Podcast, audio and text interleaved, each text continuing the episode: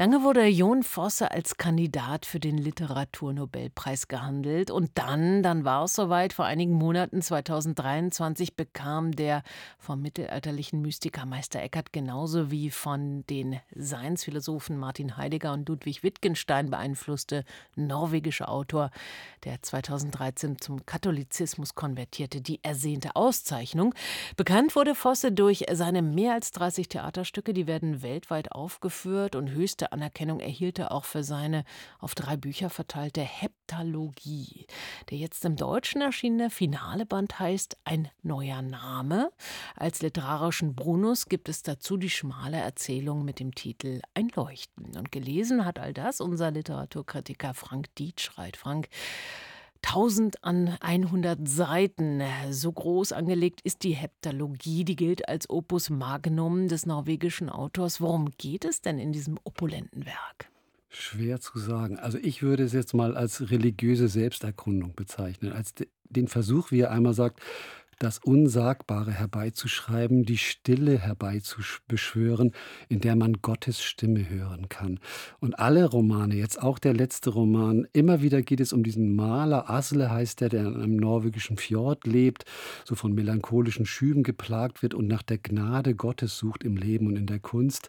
Und immer wieder geht es um die großen Fragen des Werden und Vergehens und um das kleine Leben natürlich dieses Malers. Seine Frau ist gestorben, er kann kaum noch malen er mag auch nicht mehr malen, er fühlt sich krank und ausgebrannt und ähm, er ist wie Jon Fosse, und jetzt kommt's, Mitte 60. Wie Jon Fosse trägt er einen grauen Pferdeschwanz. Wie Jon Fosse ist er auch zum Katholizismus konvertiert und betet wie Jon Fosse täglich den Rosenkranz. Also da ist so eine Art verfremdetes alter Ego im, am Werke.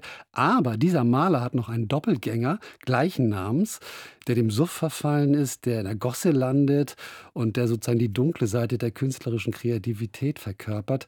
Und der von Gott beseelte Maler findet nun eines Tages diesen verwahrlosten Maler, das findet er in allen Romanen immer wieder, diesen Mann in der, in der Gosse im Schnee und hilft ihm.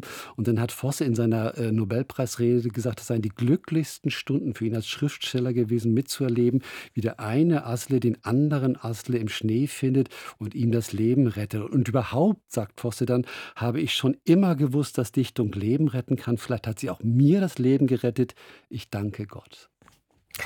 Das ist stark, wenn auch ein wenig mystisch, das muss ja. ich zugeben. Erfahren wir denn über den Maler und seinen Doppelgänger im finalen Band noch irgendwas Neues? Ehrlich gesagt eigentlich nicht. Das ist eine Endlosschleife von immer gleichen, leicht variierten Gedanken und Erlebnissen. Also immer wieder das Leben, die schwierige Kindheit des Malers, wie er von, aus einfachen Verhältnissen kommt, dann zum bekannten Maler wird, wie er immer nach der Gnade Gottes sucht, wie er immer wieder an seine verstorbene Ehefrau denkt und wieder immer wieder der, der Nachbar, dieser maulfaule Mann zu Besuch kommt. Ja, und jedes Kapitel der Heptalogie ist in der sieben Teile verteilt auf drei Romane, beginnen dann mit den Worten, die er bei Betrachten seines hoffentlich letzten Bildes immer, immer wieder hat. Und ich sehe mich dastehen und das Bild mit den Strichen anschauen. Einer ist lila, einer braun. Sie kreuzen sich in der Mitte. Und das ist für den Eingeweihten, das ist das X-Kreuz, das X-förmige Kreuz, nach dem, an dem der Legende nach der Apostel Andreas gekreuzigt wurde. Und dann denkt er immer wieder den Gedanken, ich sehne mich nur noch nach Stille. Eine, alle meine Gedanken sollen weg sein und alle meine Erinnerungen an angehäuften Bilder, die mich so plagen sollen, weg sein. Ich will leer sein. Ich will einfach leer sein. Ich will zu einem stillen Nichts werden, zu einem stillen Dunkel und vielleicht denke ich dabei ja an Gottes Frieden. Passt der neue Roman und auch die gesamte Heptalogie in eine der bekannten literarischen Schubladen? Was ist das? Ganze? Also versuch sie aufzuziehen, du wirst keine finden. Das ist irgendwas ganz anderes Neues. Ja. Du musst dich einfach einlassen auf dieses immer gleiche mantraartige, fast nah am Verstummen bleibende, reduzierte Sprechen. Es ist wirklich so eine Art konservativ-anarchistische Rebellion gegen die Moderne, so eine endlose Meditation über Kunst als Gnaden geschenkt und es ist eine Komma und auch lose äh, Erzählsuader im Grunde, die dann auch immer wieder mit in jedes Kapitel mit dem, äh, mit dem Vater Unser endet und so Gedanken wie, dann sage ich immer wieder, während ich tief einatme Herr und während ich langsam ausatme Jesus und während ich tief einatme Christus und während ich langsam ausatme erbarme dich und während ich tief einatme meiner. Ein einziges Gebet sozusagen.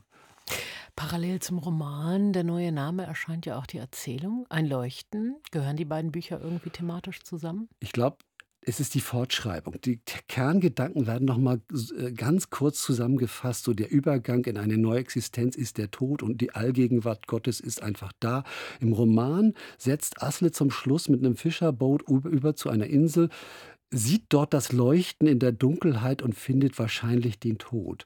Und hier in der Erzählung ist es ein namenloser alter Mann, der ohne zu wissen warum, sich eines Tages in sein Auto setzt, losfährt, irgendwann nach Stunden im Wald einbiegt, im Auto im Schneematsch sich festfährt, dann stundenlang äh, Hilfe suchend im Dunklen herumirrt und dann auch endlich ein Leuchten findet. Also so wie vorher der Maler findet jetzt hier der Erzähler in dieser Erzählung ein Leuchten, Erkenntnis, Erlösung, das ist wirklich Literatur als Gottesdienst, finde ich. Und das ist natürlich irritierend und nicht jedermanns Sache und jeder Frau's Sache, aber es ist eine wirklich anregende Herausforderung. Das meint Frank Dietschreit. Der hat uns den neuen Roman von Jon Fosse auf RBB Kultur vorgestellt.